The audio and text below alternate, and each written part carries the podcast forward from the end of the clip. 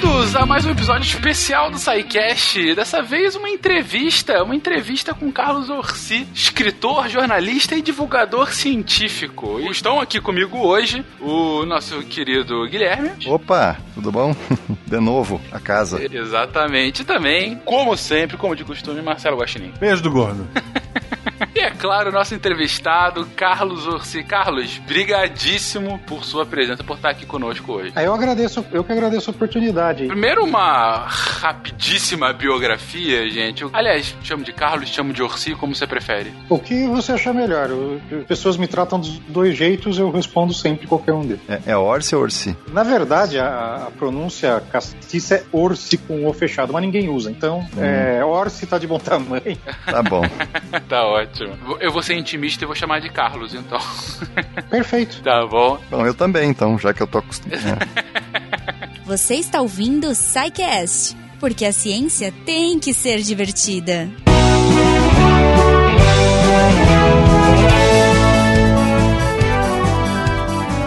Bem-vindos a mais uma sessão de regras do SciCast. Eu sou o Fencas. Estou solitário novamente. Goma nos abandonou, nos trocou por potes e sacos e montanhas montanhas de Balafine. Ontem gravamos lá na Campus Party um podcast no Estande da Balafine. Mais uma vez, obrigado, Fini, pela, pelo apoio, pela parceria com o SciCast e com a Podosfera Nacional. Mas vamos aos recados, vamos aos recados, meus queridos. Um primeiro recadinho rápido que a Schneider Electric veio falar conosco que estão começando agora um desafio global para estudantes de engenharia e administração, seja na graduação, mestrado, MBA, enfim. Caso eles tenham ideias ideias inovadoras para cidades inteligentes e sustentáveis. Lá no site gogreenindecity.com, vocês vão lá, se inscrevem, já está na fase agora de pré-inscrição. E o que, que se ganha com isso? Os finalistas eles vão apresentar a sua ideia inovadora para uma cidade inteligente e sustentável em um evento de inovação lá nos Estados Unidos da América. E a dupla vencedora ainda vai poder escolher três lugares do mundo para conhecer onde a Schneider atua e ganhar uma oportunidade de trabalho lá. Cara, se você tá estudando nesse momento, é uma boa oportunidade de trabalhar para uma das maiores empresas de tecnologia e inovação do mundo. É isso então, gente. GoGreenTheCity.com Além disso, checar os usuários do SciCast, se você quiser falar conosco, pode nos encontrar no contato ou nas redes sociais do SciCast do portal Deviante pode também deixar um seu comentário aí para que a gente veja o que, você está achando do episódio, para que a gente abra o diálogo com os outros ouvintes, abra o seu coração, diga o que, que está acontecendo com vocês. Uh, além disso, a gente sempre lembra que esse projeto lindo que é o SciCast, na verdade todo o Portal Deviante, só é possível de acontecer graças ao fundamental apoio no patronato de vocês. Então, a partir do Patreon ou do Padrim, a partir de um real por mês, vocês podem ajudar esse projeto maravilhoso de continuar acontecendo e que a ciência continue a ser divulgada e espalhada para todos os humaninhos brasileiros amantes de ciência. É isso então, né, galera? Um beijo para todo mundo. Fiquem aí com essa entrevista que ficou muito bacaninha e até semana que vem. Tchau.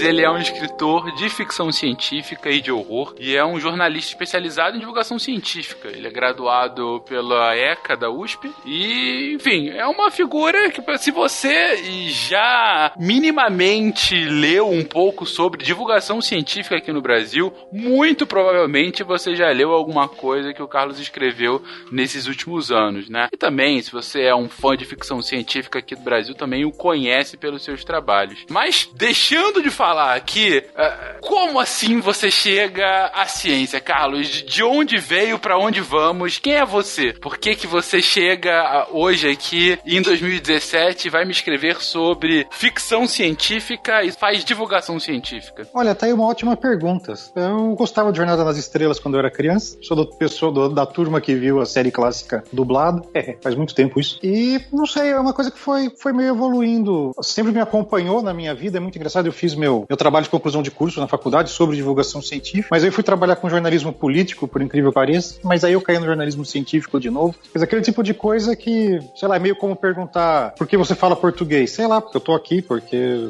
É, é, é foi uma coisa que sempre me acompanhou. Eu não sei se assim, eu sou um cara de, de humanas, né? Fiz jornalismo e tal, mas a minha família toda é de engenheiros, então de repente também eu peguei um pouco disso, respeito pela física, pela matemática tal. E acho que essa carreira de, de divulgação científica meio que juntou as duas coisas. É, mas aí, por causa dessa formação científica, mais ou menos de exatas da tua família, tu pensou alguma vez em seguir tipo alguma coisa medicina, biologia, qualquer coisa, ou sempre foi jornalismo mesmo? Olha, assim, aquela coisa de, de, é, de adolescente, né? Eu era adolescente dos anos 80, não sei se alguém, que parte da população ainda se lembra do que era isso. Mas assim, era uma coisa, tinha uma visão muito forte de exatas humanas e papapá. E eu, pra, pra sempre me, me disseram que eu escrevia bem, então meio que assim, ah, esse é um cara de humanas. Tá? Quando eu fui prestar vestibular, na verdade, a minha grande dúvida na época foi entre é, jornalismo e economia. E economia é uma ciência social, né, humanas, mas tem uma parte pesada de matemática, estatística tal, que, que também me, me atraía.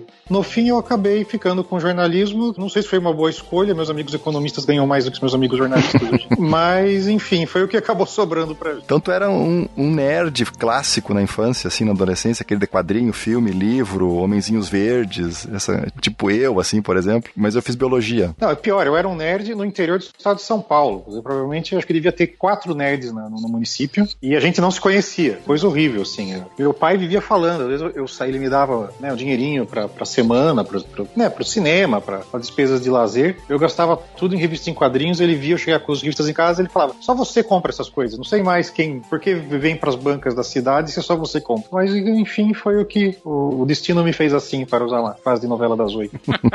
Mas, a partir daí, você escolhe seguir esse caminho de jornalismo e tudo mais, e ok, você tem esse, esse background científico nerd, mas qual foi o pulo do gato pra, ok, dentro do jornalismo, esse seguir a ciência mais, de ser um ponto em que você de fato se especializa? A gente sabe que hoje em dia, hoje em dia, desde sempre, o jornalismo científico é algo extremamente complexo de se fazer, né? Você tem pouquíssimos bons jornalistas científicos por aí, no Brasil, no mundo, né? Por que então esse tema te, te, te afeiçoa? Foi uma, uma confluência de fatores. Primeiro, assim, eu escrevia já, quer dizer, eu comecei a escrever ficção científica, eu, eu acho que eu, eu, publiquei o meu, meu primeiro conto de ficção científica, eu chamo de profissional, quer dizer, que o editor da revista me deu dinheiro pela história e tal. Antes, eu acho até, mais ou menos, de publicar minha primeira reportagem.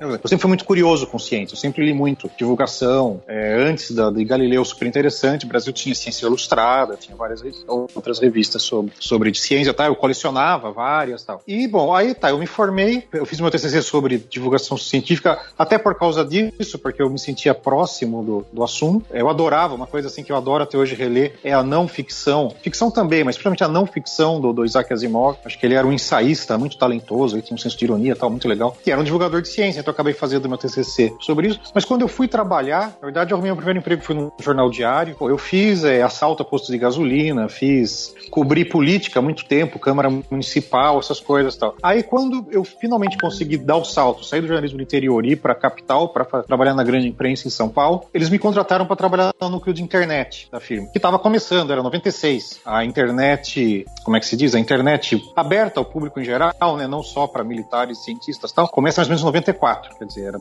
foi bem o início da coisa mesmo. E literalmente quando tudo era mato, então. Tudo era mato, quando o Yahoo era o melhor mecanismo de busca que existia. Cadê bombava? O tempo do cadê, cara? Era ah. a época em que todo mundo achava que o NetGeek ia levar a Microsoft falência. Aquela coisa. o pessoal achava que a Amazon era um experimento furado. Eu, eu sou desse tempo. Aí eu cheguei lá para trabalhar tal, aí começa, ninguém nem sabia se, se o negócio da internet ia para frente ou não. De repente esse fogo de palha. Aí um belo dia lá, pessoal, o editor-chefe ele fala: Ó, temos uma pesquisa aqui, tem três assuntos que quem tem internet, naquela época internet de escada, quer dizer, era uma fração bem pequena da população que tinha, falou: quem acessa a internet atualmente está procurando uma de três coisas: resultado de jogo, pornografia ou ciência. Aí eu falei, bom, pornografia essa empresa não trabalha. Resultado de jogo, eu tô me lixando, nunca liguei para esporte. Então sobrou ciência. E aí eu, eu, eu embarquei e não desembarquei mais. Ou seja, se a sua empresa fosse um pouquinho mais flexível, você poderia ser um jornalista pornográfico. Eu nem me. Nem, aliás, eu vou, vou confessar uma coisa para vocês aqui. Meu primeiro emprego, quando eu saí da faculdade, foi numa editora de revistinha, de sacanagem. Olha só. trabalhei dois meses lá, nunca mais quero ver isso. O negócio da coisa dá uma. O excesso embrulha o estômago. não, não... prefiro não, prefiro não. Muito justo. Can you, st can you stay You are fake news. Believe that nobody. No, Mr. President-elect, that's not appropriate. Só que paralelamente, você tá lá escrevendo as suas histórias, né? Você já. Você até comentou que crescendo envolto ao, ao mundo nerd, é, era algo que te fascinava, né? Quando é que você falou, poxa, vou escrever de fato para lançar uma história, vai, vai ser uma carreira para mim ser escritor? É, na verdade, o meu plano A, você vê como a gente viaja na maionese, o meu plano A era ser escritor. Quando eu fui para a faculdade, eu falei, é o seguinte, eu quero ser um jornalista medíocre, ganhar o piso da categoria e virar as madrugadas escrevendo contos e livros que são o que realmente vai fazer o meu nome, a minha fama e me dar direitos autorais para bancar a minha aposentadoria em Londres. É, bom, deu tudo errado, né? É, é, mas assim, eu realmente, eu, a, minha, a minha primeira opção, até aquela coisa, eu sou naturalmente, eu, eu sou eu, eu sou um cara introvertido tal, eu não sou. Dizer, esse negócio de, ah, vai lá entrevistar fulano, até hoje me deixa com a garganta um pouco seca. Jura, eu vou ter que ir lá conversar com o cara, fazer pergunta para ele. Jura que precisa? É, depois de quase 30 anos de carreira, é, tá, tá, tá, tá menos pior, mas eu ainda tenho algumas reações meio desagradáveis. O meu negócio era escrever ficção, assim, eu fico quieto no meu canto, ninguém me enche o saco, eu escrevo o que me vem na cabeça, não preciso checar nada com ninguém. Mas não deu certo, não virei o, o Paulo Coelho, não, não, não, rolou. Então, quer dizer, eu sempre escrevi, é, eu tive um momento de entusiasmo quando eu estava na, não sei se no primeiro ano, não, acho que estava no meio da faculdade, a editora Record lançou a edição brasileira da Isaac Asimov Magazine, que hoje em dia é uma das três, ainda hoje é uma das três principais periódicos de ficção científica do mundo, né? Eles publicam, publicam contos, acho que agora é bimestral nos Estados Unidos, uma revista bem gordinha tal, publica contos, paga um bom dinheiro pelos contos e tal. E teve uma edição brasileira, que durou, se eu não me engano, de 90 a 92. Acho que a última edição saiu no início de 93, alguma coisa assim. E eles lançaram a revista eu falei, pronto, é agora, vou, vou, achei quem vai me sustentar. Eu mandei acho que três contos para eles, eles aceitaram os três, que para mim foi, jogou meu ego pra lua, pagaram e publicaram um, e a revista fechou. O meu conto tá no. A revista durou 25 números, o meu conto é número 24. Eita. Caraca. Quer dizer, lá, lá, se foi minha carreira, né? Meu sonho de carreira. Aí sobrou o jornalismo, fazer o quê? Mas você continua escrevendo contos aqui e ali? Então, eu continuei escrevendo durante muito tempo, cheguei a ser sócio de uma editora. Acho que foi a única, durante uma parte dos anos 90, início dos anos 2000, eu acho que era a única editora que publicava ficção científica brasileira, foi mais ou menos consistente. A gente fechou a editora né? Porque não dava mais, quer dizer, a gente punha dinheiro, lançava os livros, os livros não se vendiam. Eu tenho umas caixas de livro embaixo da cama de casa até hoje, do Encalhe, da minha editora. Aí surgiram novas editoras com, com esquemas empresariais mais sólidos, né? Que nem a Draco tal. Publiquei material por elas, a Draco lançou, que é agora meu único romance para adultos, já né? tenho um romance juvenil em outra editora tal. Mas assim, eu andei dando uma bela reduzida na minha produção de ficção, para ser sincero. Uma, uma, hora, uma hora cansa. É, é aquele negócio, porque escrever, não escrever ficção científica, para cada conto que eu escrevo, eu compro dois, três livros para fins de pesquisa tal, sim, blá, blá, blá, blá, É um investimento muito grande, né? É um investimento em dinheiro, em tempo, quer dizer, o tempo que eu tô,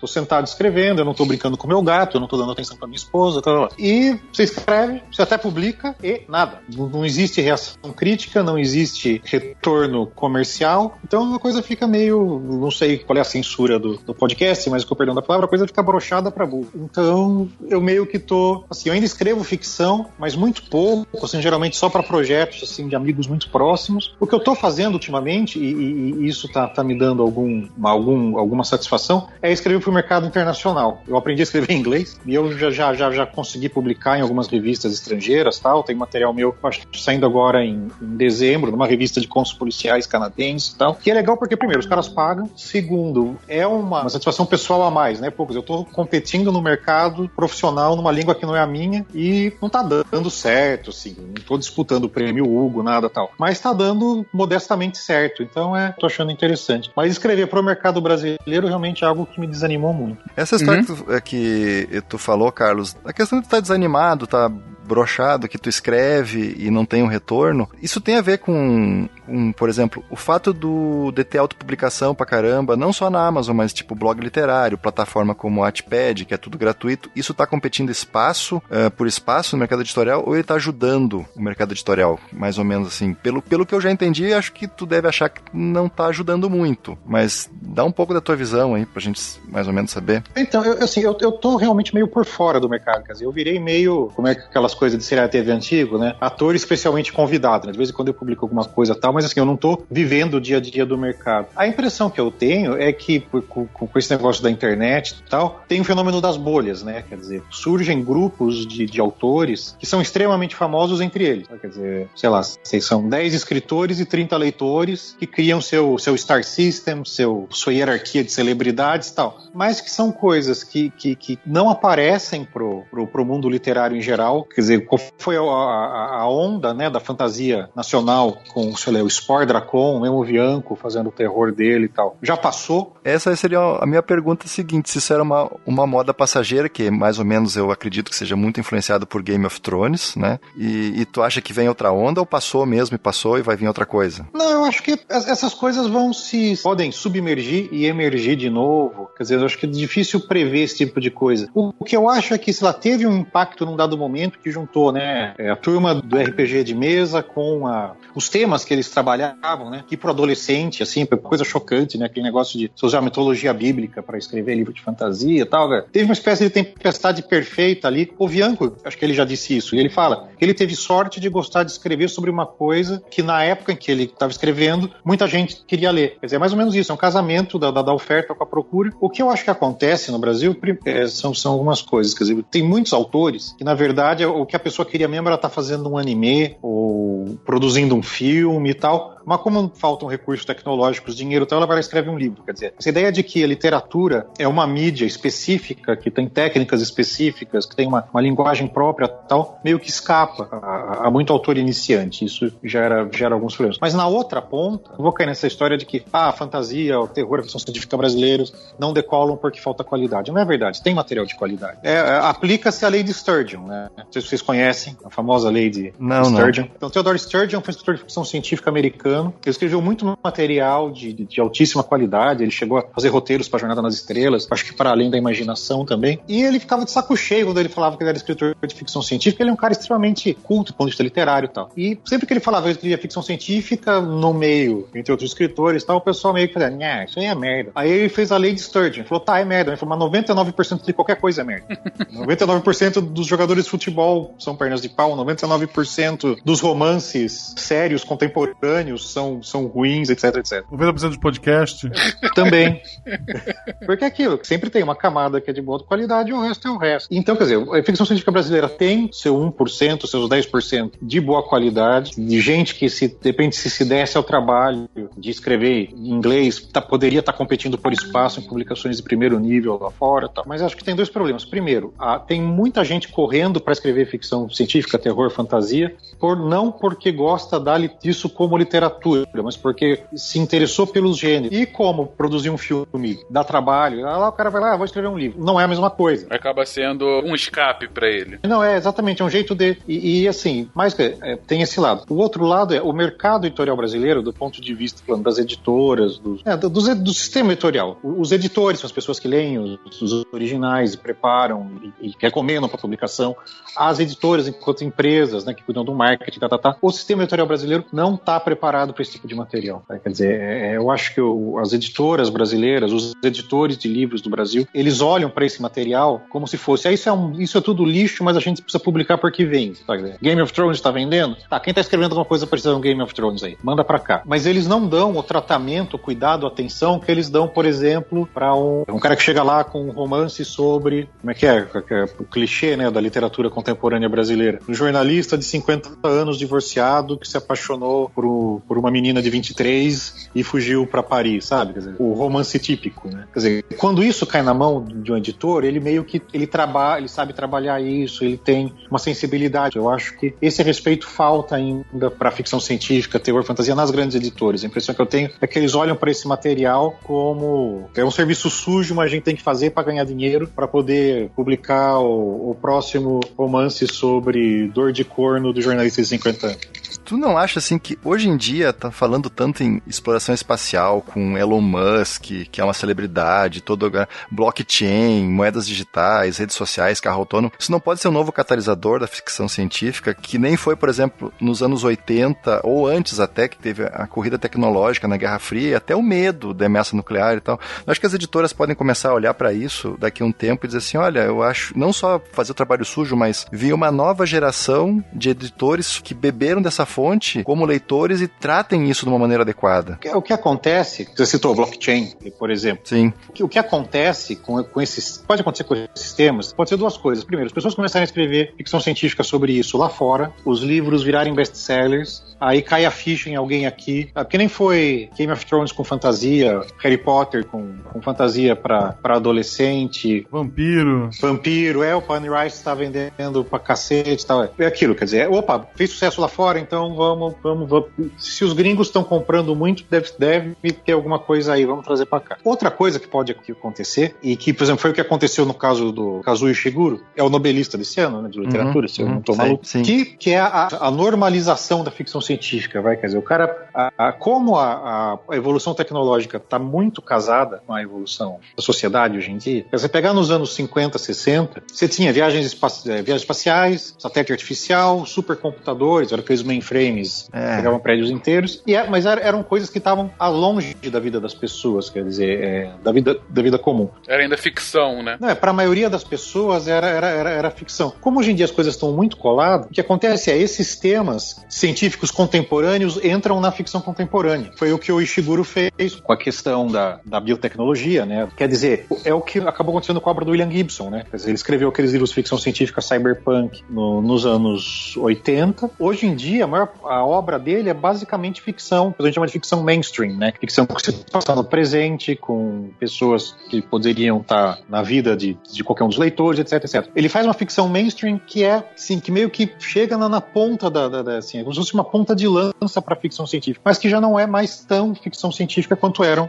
os livros dele de 30 anos atrás. Por quê? Provavelmente porque essa interação tecnologia e sociedade, que era novidade nos anos 80, né? Que esse é o negócio do cyberpunk, né? A rua encontra seus usos para a tecnologia, né? O cara inventa uma máquina para explorar a lua, aquilo cai na mão de, de uma gangue que usa uma tecnologia para tirar fotografia e fazer chantagem, sei lá, tô chutando alguma coisa aqui. Esse negócio de a tecnologia foge da, da, das intenções de seu criador e é assimilada pela rua é o que acontece hoje, né? É app de celular. Então, eu acho que essa ficção científica, essa ideia de uma ficção científica conectada à tecnologia de ponta, a chance, acho que dela sobreviver com ficção científica não é a chance, a, a expectativa de vida dela como ficção científica é muito baixa. Ela vira mainstream muito rápido. Can you, st can you state You are fake news. That nobody no, Mr. President-elect, that's not appropriate. Mas aí eu pego desse tema que você está colocando agora, Carlos. Você coloca, olha, num passado não muito distante, o, a ponta da ficção científica ainda era muito ficção, porque era muito distante da realidade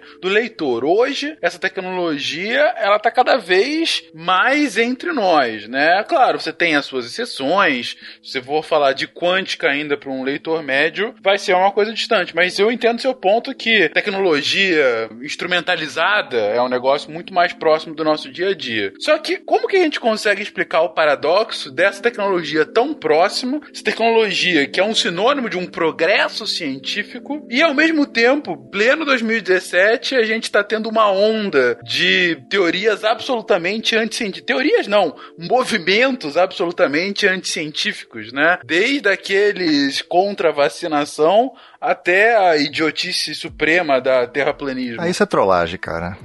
Terra plana é trollagem, velho.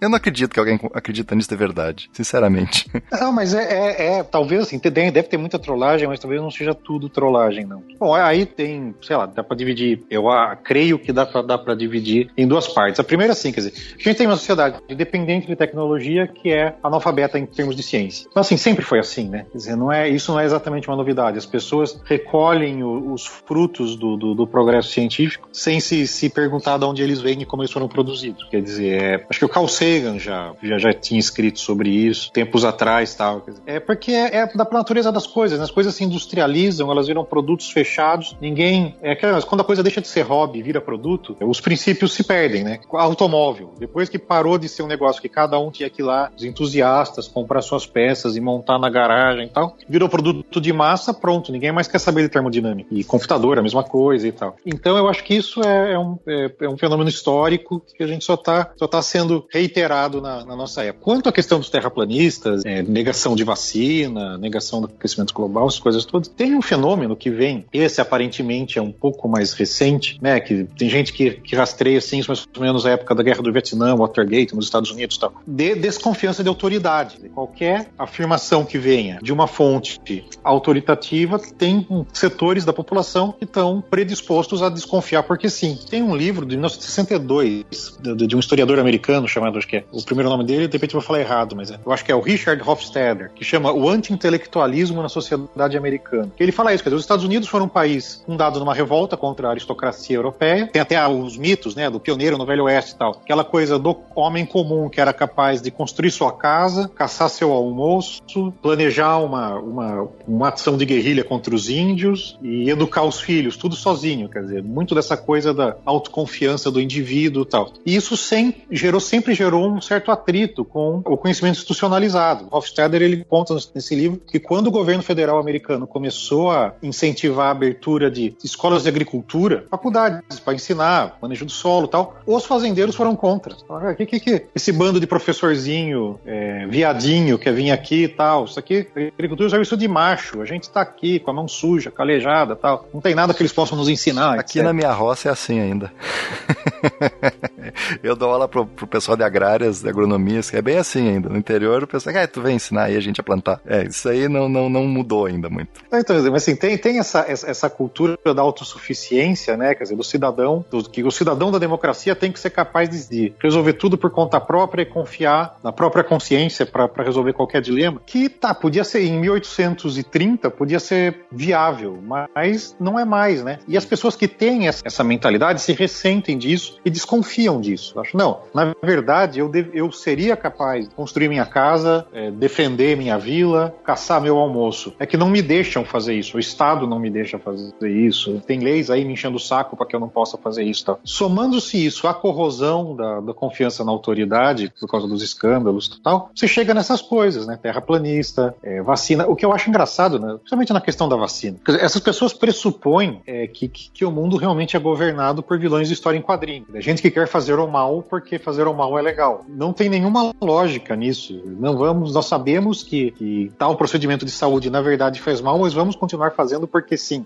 É que hoje, assim, eu acredito, como biólogo, até pelo que eu comento, que hoje o mundo está muito confortável. Assim. Ninguém mais vê gente de muleta porque teve pólio, ou as pessoas com a pele marcada porque tiveram varíola. Isso é uma coisa que não existe mais, tu não enxerga mais. Eu conheço gente que teve poliomielite, que manca de uma perna até hoje. O próprio pai da minha esposa, que é falecido já, ele teve poliomielite com 18 anos. Ele perdeu o movimento de um braço totalmente, ele, ficou, ele se aposentou precocemente por isso, é uma coisa próxima de mim. Hoje não se vê mais isso. Pulmão de aço, que as pessoas ficavam sem poder respirar e tinham que ficar a vida inteira confinado num, num negócio para respirar sozinho. E aí, assim, hoje os meus filhos tomaram vacina para rotavírus. Eu tenho dois filhos, um de três anos, uma guria de um ano. É, rotavírus que é causa diarreia. Até para isso tem vacina. E nunca tiveram diarreia. Então, assim, somando a isso que o, que o Carlos falou, da parte da desconfiança da autoridade, eu acho que o mundo ele se tornou muito confortável para certas bolhas que a gente vive. E o pessoal fica, sei lá, experimentando coisa, fica entediado, preenche vazio existencial, arrumando sarna para se coçar, hein? sabe? Já que, que as coisas estão confortáveis, né?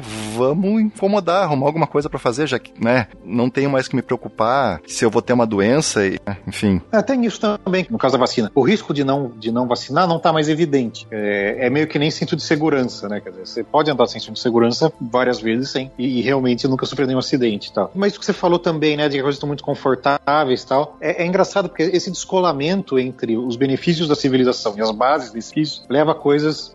Saiu semana passada um artigo, acho que é o primeiro grande estudo a comparar taxa de sobrevivência de gente que se faz tratamento de câncer a sério, químio, rádio, cirurgia, pá, e gente que vai para alternativa. Não, não, não quero químio, não quero rádio, vou me tratar com chá, vou me tratar com isso, com aquilo. E bom, é, é, taxa de mortalidade é 10 vezes maior no segundo grupo. Por que não me surpreende? Exatamente. não, mas aí tem análise estatística direitinho e tal, é, é, um artigo muito interessante. Mas assim, aí que você mergulha nos detalhes do artigo, né, que eles fizeram, cortes demográficos, blá, blá. aí você vai lá ver. Maior parte do grupo chazinho é composto por mulheres vítimas de câncer de mama, com curso superior e ricas. É aquilo, quer dizer, aquela pessoa que tem uma vida super confortável que acha que se ela fizer yoga e, e respirar fundo, o universo vai conspirar a favor dela. É uma coisa também, né? A gente vive numa cultura de bajulação, né? Quer dizer, somos bombardeados o tempo todo por mensagens de como todos nós somos importantes e exclusivos e merecemos é, o melhor uísque, o melhor carro e tal, tal, tal, tal. E as pessoas acreditam nisso, né? E acho que quanto mais dinheiro e mais tempo livre tem, mais elas acreditam. Vocês deram alguns exemplos aí, por exemplo, do, do movimento anti-vacina, né? Que é contra ao que o establishment está falando que é a verdade. O Estado, os cientistas, aqueles diferentes, enfim. Mas ao mesmo tempo a gente teve aqui no Brasil, há o que, dois anos já, aquela maluquice da fósforo, né? Que foi o contrário, que é um cientista que, ok, foi contra o establishment, mas que falou que tinha lá é a cura do câncer, a pílula para curar todos os tipos de câncer possível e que ainda hoje tem um apoio inacreditavelmente grande. É, por mais que diversos é, testes já tenham sido feitos para desmentir as alegações anteriores e tudo mais. Ou, ou, seja, a ciência é o que o Pirula às vezes fala, a ciência só funciona quando ela conf confirma o que eu já acredito. É, tem é, é, aquela piada, né, cara? Cientificismo é quando a, a, ciência discorda de mim. Então você está sendo sim. um cientificista tal. Sim, sim, sim. Não, tem um pouco disso, quer dizer, mas isso é um negócio comum em todas as pseudociências, né? Você pegar para psicologia, ufologia tal, e aquilo, ah, ciência não serve para nada tal. Apareceu primeiro um paper dizendo que, ah, quem sabe de repente, talvez, ó, que a ciência provando que nós estamos certos. É realmente um jogo de, de, de dois pesos e duas medidas. A, a, a, questão da fósforo é, é aquilo, quer dizer, essas coisas acabam caindo em padrões, né? Quer dizer, agora as pessoas ficam procurando lacunas, porque aquilo, nada nunca está 100% comprovado, entendeu? Você vai formando a pilha de, de, de evidência. Não existe plausibilidade fisiológica, os supostos casos de sucesso são anedóticos, não tem valor de prova. Os testes realizados, testes preliminares realizados pelo Ministério da Ciência e Tecnologia mostraram que não serve para nada. Os testes em seres humanos realizados pelo governo do Estado de São Paulo mostraram que não serve para nada. Fala, ah, mas e se corrigir a dose? E se, e se, quer dizer, quase popperiano. Você vai cercando a sua hipótese central de tantos ser que, sim, você, é, bom, é, é, o caso típico do, do, da parapsicologia e do, e do né? Que, sei lá, juntos tem acho que uns 120 anos como disciplinas científicas, entre aspas, resultados negativos, que todos os testes de boa qualidade tá, tá, tá, deram em nada, mas aí eles têm algumas centenas de testes de má qualidade que sugerem que tem alguma coisa, e os de boa qualidade, talvez de repente alguém tenha cometido algum erro em algum lugar. Você não consegue matar a esperança. Se a pessoa está decidida a acreditar em uma coisa, que nem terra, terra plana, né? É a mesma coisa. Quer dizer, não homeopatia. importa. Homeopatia. Dizer, terra plana, quer dizer, pode ser, isso tudo pode ser um holograma para esconder a terra plana. Pode, de repente. Que é CA, né? Ah. Ah, e o pessoal usa geolocalização no celular. Né? Pois é. é assim se tem é, satélite. É, cara. Ou aquele meme, né? Assim, ah, esse encontro dos terraplanistas vai ter gente ao redor do mundo. Né? Exatamente, enfim.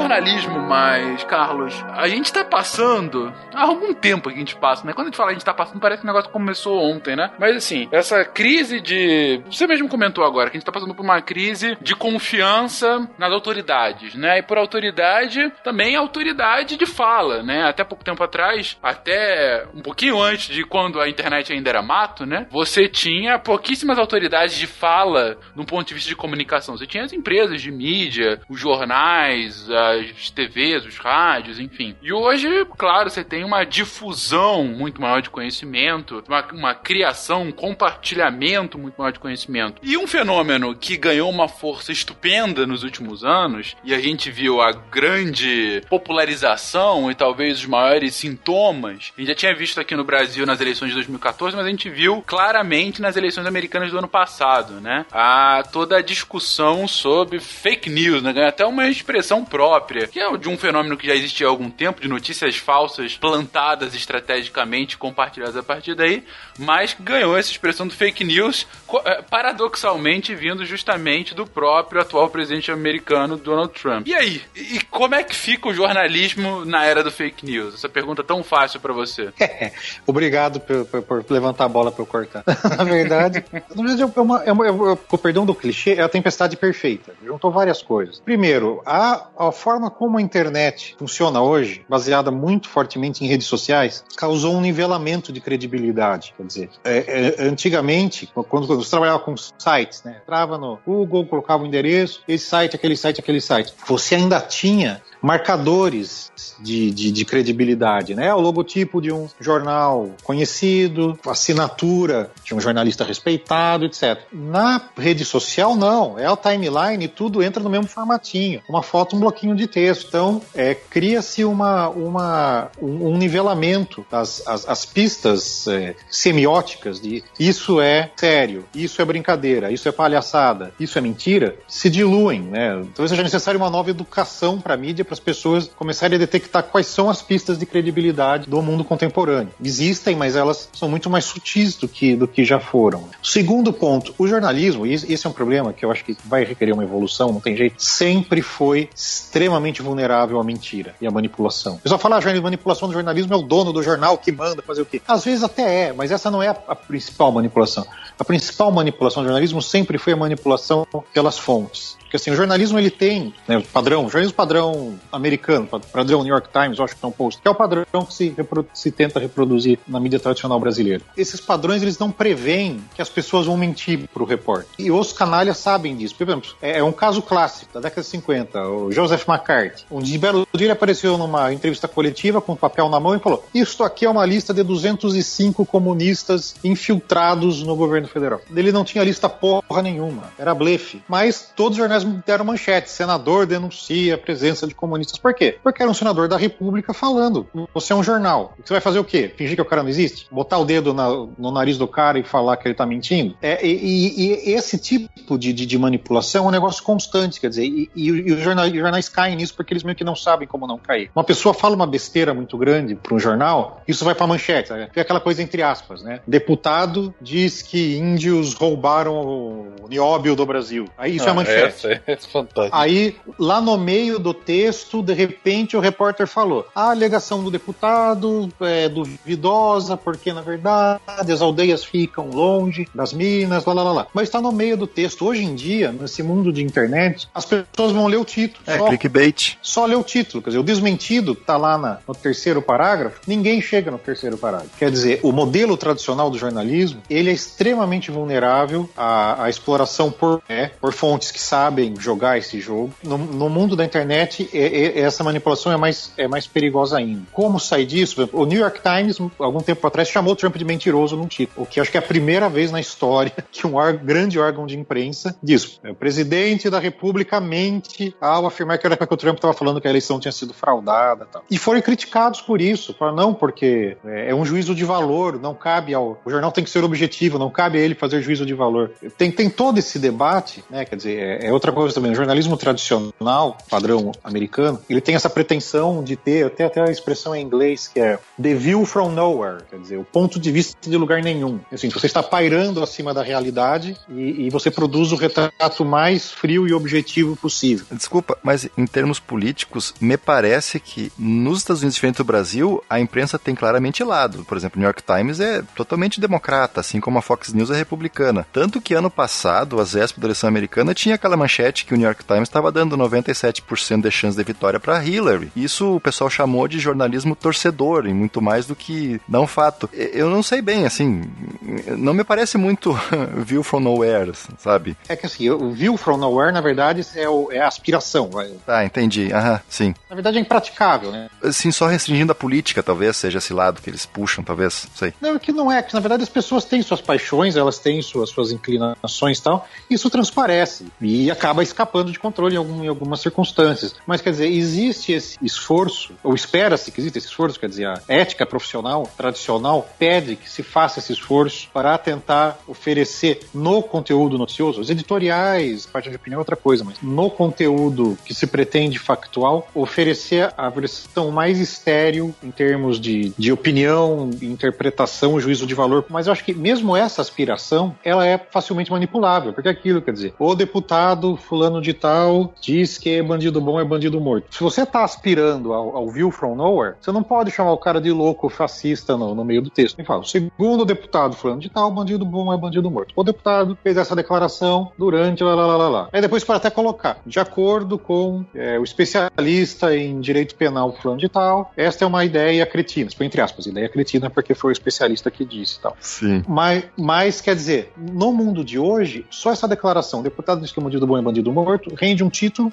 e o título é tudo que as pessoas vão ler, e o contraponto do especialista em direito penal, 2% dos leitores vão chegar lá, uhum. quer dizer, então é, o, o, formato do jornalismo é, é uma espécie de, de ardil 22, vai, quer dizer, por um lado, você romper com ele, você corre o risco de cair no, no panfletarismo, mas se você insiste em ficar com ele, você se torna muito manipulável. Eu, eu não sei como a imprensa vai, vai sair dessa, pela verdade. É, e só pegando desse seu exemplo, do deputado fala que bandido bom é bandido morto, e você fala, ah, grande parte só vai ler o título, e aí eu até complemento, e vai tirar suas conclusões de acordo com as suas ideias pré-concebidas, ou seja, se é defensora daquela ideia, é isso aí, é, é, tá tudo certo, se não é defensora, é um canalha, que deputado horrível, independente do contexto, do que o cara falou, independente se foi só um trecho tirado de contexto, né? Enfim. Não, é isso, isso queria, é, gera outro problema, que é o, é o sucedâneo das fake news, que eu acho que é até mais grave, que é a questão da pós-verdade, que é o, a ideia de que os fatos são irrelevantes para o debate público. As pessoas debatem defendendo suas ideias favoritas e, e elas escolhem, fazem cherry picking de fatos, ignoram fatos. Hoje, o que se considera, né? Claro, essas coisas já existem no contínuo, mas o que se considera o momento zero da, da pós-verdade foi uma entrevista de um ministro do governo britânico, é, antes, da, antes da, da, do plebiscito da Brexit. Ele era um dos caras que apoiava o, o Brexit, né, a saída do Reino Unido da, da União Europeia. Ele está estava dando uma entrevista numa rede de TV e o âncora estava pressionando ele para ele citar um economista é, respeitado, um economista que tivesse algum perfil público tal, que fosse a favor da Brexit, que achasse que sair da, da União Europeia ia ser benéfico para a economia britânica. E o cara não falava nada, não, não, não, não, sabe, não conseguia lembrar ou não tinha, não, não, não, não dava nomes, mudava de assunto, tergiversava, lá, lá. Quando o âncora realmente deu prensou ele na parede, ele saiu-se com o povo está cansado de especialista. Quer dizer, é, a, a, opinião de quem entende mais do assunto do que você não, não enche o saco. Você não quer mais saber Sim. dela. A, a, maioria é mais importante do que o especialista, em qualquer momento. Não, e, e assim, quer dizer, e a pessoa, para formar sua opinião, ela não quer saber consultar o especialista, quer dizer, não sei, ela não, não, não precisasse perguntar pro médico antes de, de saber que remédio é, tomar. Exatamente, exatamente. Como é que eu me curo, doutor? Ah, vamos fazer uma, um plebiscito aqui para saber a melhor forma, enfim. Continuando nisso de pós-verdade, então, Carlos, porque acho que a pergunta é, é um pouco mais profunda agora, né? Ok, a gente fez um diagnóstico, a pós-verdade tá aí, a pós-verdade verdade, ela é filha ou irmã da fake news, e a pós-verdade é, virou uma verdade, virou uma realidade do debate público. E a gente tem visto em alguns momentos essa, essa apropriação do fato justamente para a sua ideologia. Como que a gente vive a partir daí? Porque assim, é, é, é, possível estabelecer em qualquer tipo de debate público a partir de agora, dado que vira. Vou refazer a pergunta de uma forma melhor. Uh, os sofistas ganharam, é isso? Surfistas? Sofistas. Sofistas, sofistas gregos. Ah, sim. Que loucura. ah, sim. Desculpa, tinha entendido surfistas. Eu falei, nossa, Seria legal. Realmente inesperado. Que os sofistas sempre tiveram vantagem. Né? Eu não diria que ganharam, mas eu diria que é um momento em que, é que quer dizer, a realidade é didática. Quer dizer, você for nessa onda de, de, de pós-verdade longe demais, uma hora vai dar, civilização vai dar com a testa na parede, vai cair para trás e vai ter que reaprender a, a, conviver com os fatos. Mas se a gente, a gente vai ter que percorrer todo esse processo didático e chegar a uma catástrofe antes, antes disso, eu espero que não. Eu acho assim, da mesma forma que existem populistas tal, querendo, é, e, e, que eu, eu, realmente acho bajuladoras, até não, imagina você, cidadão de bem, você não precisa ouvir nenhum especialista, você decide sozinho sua vida. E da mesma forma que existem essas forças populistas bajuladoras tal, existem outras, né? Quer dizer, tem gente fazendo divulgação científica, tem gente tentando, a despeito da polarização ideológica que temos hoje, algumas figuras tentando construir pontos de diálogo, estabelecer um campo comum de debate, etc. Existe alguma esperança de que, na verdade, as pessoas não estejam desprezando tanto assim os, os especialistas, que boa parte disso de repente seja um hype criado por, por gente interessada em, em produzir essa impressão de que a opinião especializada perdeu valor, mas enfim, tem pesquisas de opinião dos dois lados, etc. Existe uma reação em, em andamento, mas assim, eu não vejo uma solução simples, e o fato é que os sofistas sempre tiveram na frente. Quer dizer, você pegar os, os sofistas da Grécia Antiga, o perdão dos, dos profissionais contemporâneos, hoje são basicamente os publicitários e os advogados. É gente que ganha para vender ideias, não importa se elas sejam, sejam certas ou não. E são profissões muito bem remuneradas e assim por diante. Mas eu acho que, na verdade, existe um jogo na sociedade entre, vamos, entre sofistas e filósofos, como sempre houve, em que os sofistas sempre têm a vantagem, mas onde os filósofos nunca são totalmente erradicados. Espero going to give you a can question. You can you state categorically you are fake news. that nobody no, Mr. President-elect, that's not appropriate. Esse ano a gente passou por uma crise gigantesca do ponto de vista de investimento em ciência. Há algum tempo, é, algum tempo, cerca de 500 anos, a ciência não é prestigiada no Brasil, mas tinha tido um acréscimo, principalmente um aumento de investimento em educação superior a partir do início dos anos 2000. E aí, no, na década de 2010, esse investimento se manteve estável, depois começou a cair e, enfim, nesses últimos dois anos, um decréscimo abrupto, já uma projeção para 2018 ainda pior. E aí, Carlos, como que o Brasil faz ciência com esse cenário? Olha, não faz, né?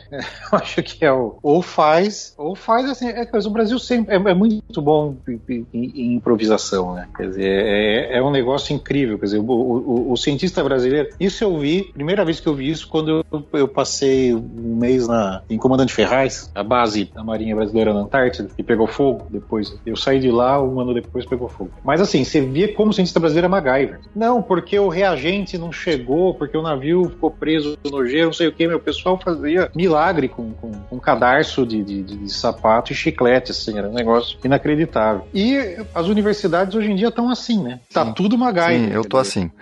Por isso que eu tô escrevendo divulgação científica. e gravando podcast. É. Então, assim, eu acho que provavelmente vai ficar nesse esquema MacGyver até voltar a ter dinheiro. Quem puder, sai do Brasil. O, o Brasil é engraçado, né? O Brasil ele não sofre um brain drain, né? Porque brain drain, vocês pressupõem aí que vem uma sucção aqui e puxa os caras para fora. Não. No, o Brasil faz um brain explosion, né? Quer dizer, não é a pressão negativa de fora, é a pressão positiva de dentro, né?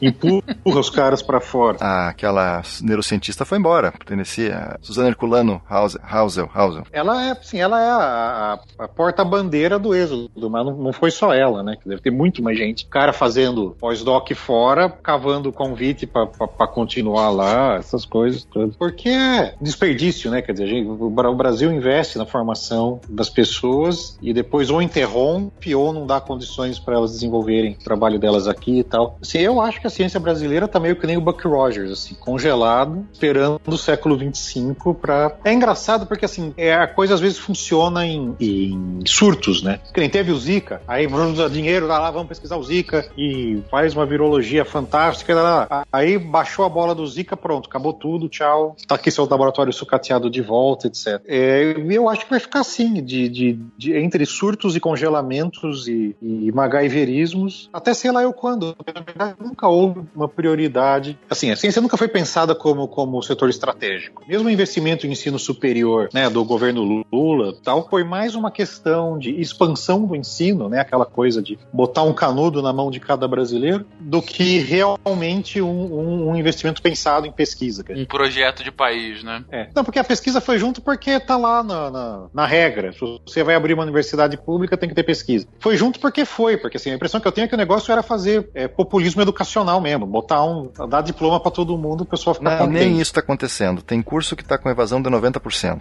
Eu sei porque eu tô na academia, eu tô no interior do Brasil, uma cidade de 30 mil habitantes. É, é bom porque eu tenho emprego, mas, né, é, é difícil, cara. É difícil. Eu tô trabalhando atualmente com banco de dados, cara. Eu não tenho dinheiro para ir pro campo, por exemplo, que eu trabalho com ecologia, com esse tipo de coisa assim, né? Graças, né, a Darwin, digamos assim, a Deus, sei lá, existe banco de dados pra caramba. E aí tu consegue trabalhar tu souber estatística e, e matemática, e modelagem, computacional. Mas mesmo assim são poucos cientistas que conseguem chegar nesse nível, assim. Né? Então realmente vive de surto e nós estamos num, entrando já faz um tempo num longo inverno, acho que uma era glacial bem longa, assim, em termos de dinheiro e financiamento até para construção de, de, sala de aula, de, de tudo. Né? Não tem dinheiro, basicamente não tem. E, e é difícil ver quando, porque aquela coisa, para ter uma situação de crise, de aperto, o que recebe dinheiro é o que é considerado prioridade. E assim, não se vê ciência como prioridade, né? Eu acho um negócio incrível, quer dizer, o Brasil tem, eu até escrevi sobre isso uma vez, um, um artiguinho, não sei se é a população, mas assim, a elite governante brasileira tem essa ideia de que riqueza é recurso natural. Vamos cavar um buraco e tirar minério e ah, sabe, Japão, esses caras aí que não tem nada. O samurai usava armadura de madeira porque eles não tinham metal suficiente para fazer armadura para todo mundo. Tal. Meu, é, é, é know-how e tecnologia. Recurso natural é commodity, você compra. Compra do, do, do Sudão do Sul, se precisar. Cara. Mas não, aqui o Brasil fica essa coisa, pré-sal, todo mundo abre o olhão. Nióbio, abre o olhão. Cara, para... Nióbio, cara. É... Não, eu, eu falei, eu, eu consegui, falei não, consegui trocar um e-mail de intermediários com o presidente da mineradora de nióbio, que é a maior do, do mundo aqui no Brasil. O cara, assim, ele só não xingou porque ele tem que ser polido, né? Tem, ele não pode se indispor com, com, com autoridades federais e tal. Mas o cara claramente inconformado. Né? Estão achando que a gente faz o quê aqui? É, é exatamente. Vende, é, é contrabandeia terra para a China? Não, a gente processa o minério.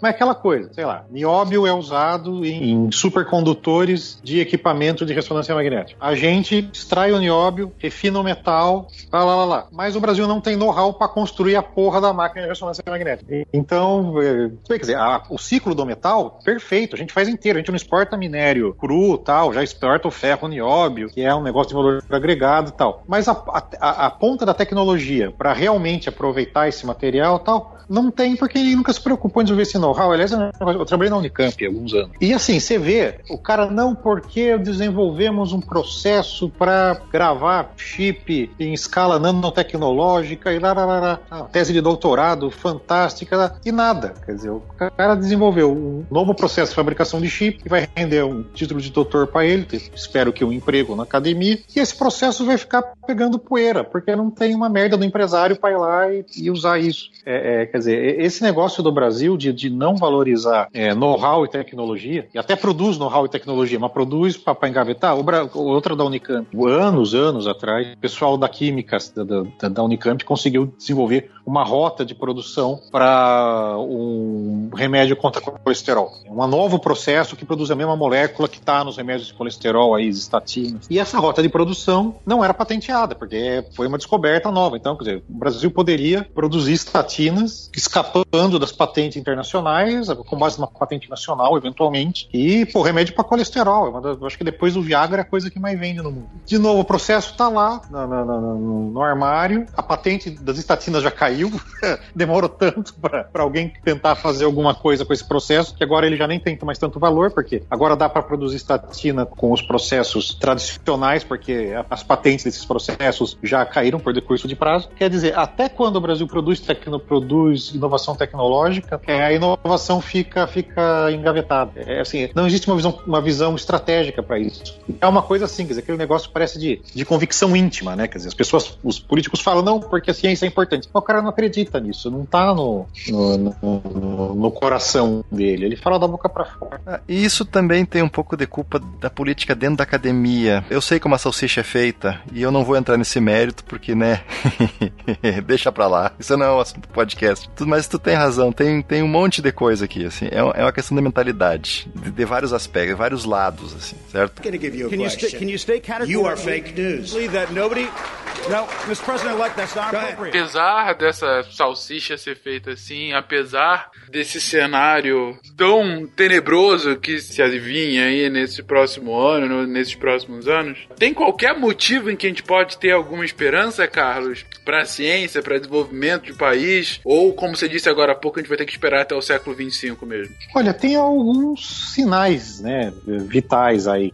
Tem esse Instituto A Pilheira, que foi fundado há pouco tempo. Putz, excelente. Primeira instituição privada de financiamento de, de pesquisa, né, atuar no Brasil. Em São Paulo, o nosso dileto governador tentou, mas não conseguiu, teve contra-pressão é, popular da impressão que foi o povo, não foi o povo, assim. mas houve contra-pressão, né? não conseguiu cortar o orçamento da FAPESP, que continua, tem uma fração do orçamento do Estado garantido para a FAPESP, quer dizer, é, há, há, assim, há, há trincheiras, há sinais vitais, talvez a nova geração das elites tenha convicção da importância da ciência, ao contrário da, dos velhos que falam só da boca para fora. Sei lá, você pega, por exemplo, a revista Piauí, que é da família Moreira Salles, que é uma família de banqueiros. Sempre tem uma, uma sessão de ciência boa, uma reportagem de ciência a fundo, praticamente toda edição tem, quer dizer. Eu, assim, eu, eu, eu acho que existem alguns sinais vitais e sinais de resistência. O Brasil sufocou o investimento estatal. Isso tem que ser retomado em algum momento. É, é, é aquilo, quer dizer, o Brasil tem todas as prioridades erradas, né? Quer dizer, ficar pagando 40 mil reais por mês para a secretária do reitor e o coitado do, do bolsista de doutorado ganha 800 pau por mês. Mas eu, eu acho que a ciência brasileira não morre. E, talvez essas iniciativas vindas da, da, da, benemerência privada sirvam como uma espécie de tubo de oxigênio. Mas a gente vai ter, a gente vai ter que esperar a economia do país sair do buraco e uma renovação no poder de gente que realmente leve ciência a sério. Porque é aquilo, você pega o programa espacial brasileiro, é uma coisa mais vexatória que isso. Marcos Pontes viajou com ticket de turista numa Soyuz. Isso depois de ser treinado pela NASA. O cara tem competência para fazer caminhada espacial e instalar detector de raios cósmicos na estação espacial. Em vez disso, foi lá Soyuz plantar feijãozinho. E a história, né, da, da explosão em Alcântara e aquela palhaçada do, do, foguete binacional com a Ucrânia, que foi sem nunca ter sido. Quer dizer, eu lembro, no governo Dilma, o Brasil ia ter, era parte das ditas prioridades dela, um satélite geoestacionário de fabricação própria, para levar sinal de internet e televisão para a região norte. Ele ia ser lançado antes da Copa, era o pessoal poder ver os jogos da Copa via satélite, a partir de um satélite brasileiro. Cadê o satélite geoestacionário nacional? Eu acho que nós estamos alugando o canal em um estrangeiro, ainda, né? Como a gente sempre fez. Ou o Brasil comprou um estrangeiro. Então, então é um brasileiro que a gente comprou. O fato é que a ideia de que ele seria construído no Brasil e lançado no Brasil virou pó, né? Virou pó porque ninguém quis dar prioridade para isso. Você comentou agora há pouco, ah, a gente vai ter que esperar alguma representante que tenha questão científica mais bem colocada, né, para ter, enfim, maior influência política nesse assunto. Há algum tempo atrás, na verdade, saiu há pouquíssimo tempo atrás um manifesto, né, um, pra, falando sobre a, a possibilidade, uma viabilidade futura de um partido da ciência. Você acredita numa ideia dessa? Eu, assim, um partido da ciência, assim, é puro sangue, eu acho que não, não, não rola. Assim, o que eu acho é que, do mesmo jeito que, sei lá, existem, existe divulgação científica, devia ter lobby científico na, na, nas instâncias políticas. Como, como assim, por um lado, isso é meio, é meio triste de dizer, porque assim, é meio que assumir e que a, a, o parlamento brasileiro, né, a política brasileira, é jogo de interesses, né? Quer dizer, é, você tem o deputado dos militares, o deputado dos gays, o deputado dos, é, dos evangélicos, você tem a bancada dos ruralistas, e ninguém está lá para pensar no, no país. Cada um é. Como é que é aquela expressão? Farinha pouca, meu pirão primeiro. Mas já que o jogo é esse, tinha que ter alguém disputando a farinha pro pirão dos cientistas lá. Eu, eu não sei como faz. De repente, isso acho que eu também escrevi um artiguinho sobre isso. É, sabe, sei lá, pensar, no, pensando dentro do estado de São Paulo, né? Que é onde eu tô tal. Tem três universidades estaduais. Acho que tem Federal de São Carlos, sei lá, eu tenho uma uh, Federal do ABC, tem pelo menos duas federais. Se esse povo todo resolvesse votar num cara só, por exemplo, para deputado, eles elegiam o cara. E sei lá, de repente, esse cara faria alguma coisa. Ou não, ia se vender pro primeiro jornalista que aparecesse também, sei lá. Mas é questão de escolher o cara certo.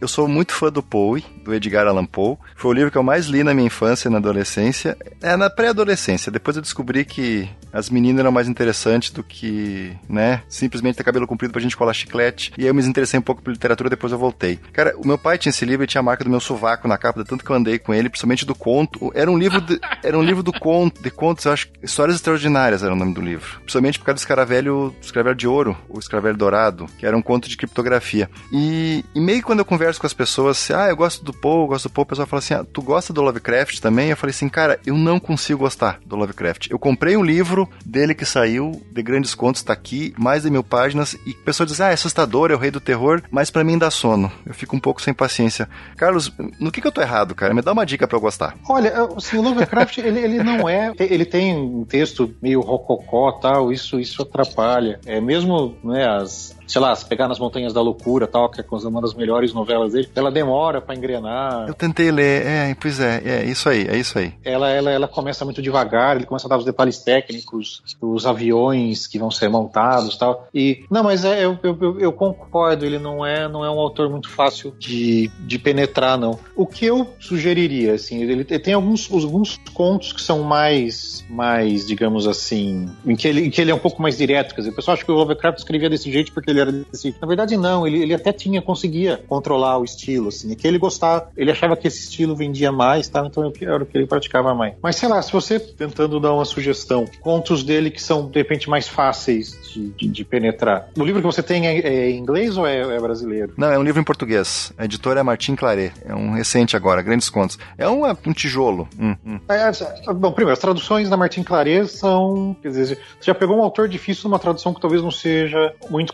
competente. Mas, sei lá, é, se você se tiver nesse livro, conto que eu não sei como, como teria traduzido o título, mas é, é, uma coisa que em inglês seria é, Aquilo que sussurra nas trevas, ou O Sussurrador das Trevas, ou algo assim. Ah, tá. Um conto que é relativo, é uma ficção científica, tem uma linguagem relativamente direta. A Cor que Caiu do ah, Céu. Ah, essa tem, isso eu sei que tem que também é uma história. Sim, ele começa com uma coisa meio de paisagem, tá, mas isso passa relativamente rápido e, e, e, o corpo do conto é muito legal. Aí você vai reconhecer a história. Essa história foi adaptada, plagiada lá, um bilhão de vezes. E se tiver a Shadow Out of Time, que já foi traduzido como Uma Sombra Perdida no Tempo, esse é um conto mais longo, também uma ficção científica, é bem legal. Mas assim, eu, eu, eu, eu concordo com você, ele não é um autor muito, muito fácil, não. Ele tem um estilo meio rococó. Em português ele sofre, porque ele tinha aquela mania de empilhar adjetivos. Sim, em inglês faz sentido que é antes. Né? É, exatamente. Então era, era amarelo, enorme, nojento, lagarto. Mas você vê, lagarto, amarelo, enorme, nojento, e fala, pô, para de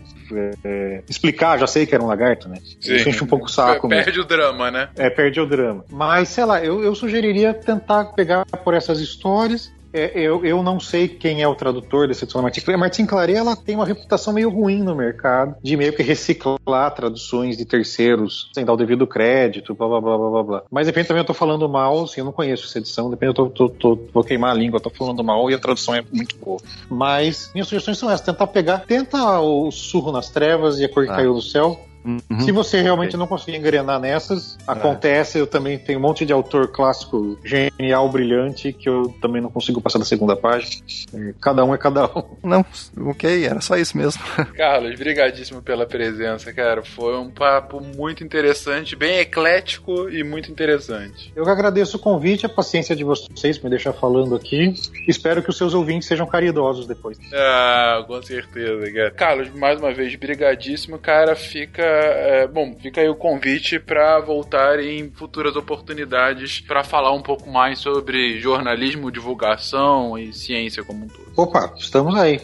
É só, é só avisar. Excelente, então. Beleza, gente. Abraço e até a próxima. Até mais, até gente. Mais. Valeu, gente.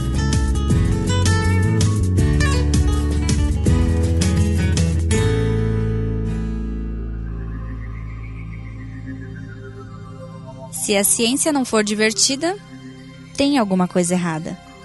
Tem que ser divertida. A coisa mais divertida que tem é a ciência.